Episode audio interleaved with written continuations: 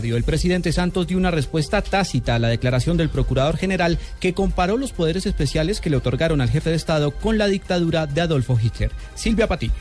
Hola, buenas tardes. Sin hacer una referencia directa, el presidente Santos se defendió de las fuertes críticas que ha recibido en las últimas semanas por el acto legislativo para la paz y el plebiscito que cursan en el Congreso y que serán los mecanismos para la implementación y la refrendación de los acuerdos de paz. Por supuesto, los que no les gusta y nunca les ha gustado este proceso, pues comienzan a dispararle desde todos los ángulos, a decir que esto es una usurpación de poderes y a exagerar eh, las propuestas que hay para facilitar, porque es el único objetivo, facilitar la implementación de los acuerdos. En las últimas horas, por ejemplo, el procurador eh, general Alejandro Ordóñez comparó al presidente Santos con Hitler por estas propuestas de acto legislativo y plebiscito. Silvia Patiño, Blue Radio.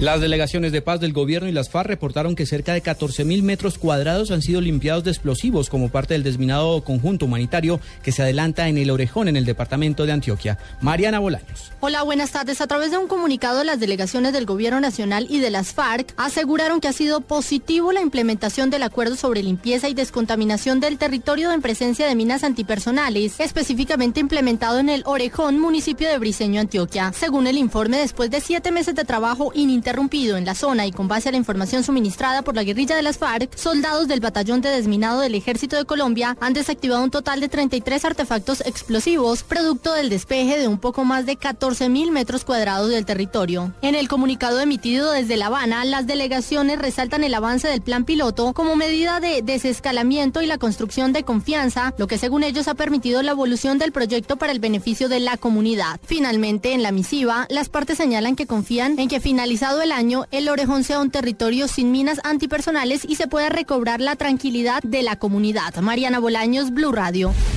En información internacional hay dos noticias de último momento. Aviones franceses bombardearon un comando del grupo Estado Islámico al oeste de Mosul, en el norte de Irak. Entre tanto, Túnez decretó el estado de emergencia en todo el país y ordenó un toque de queda en la capital en respuesta al atentado yihadista que esta tarde cegó la vida de al menos 12 militares en el centro de la capital.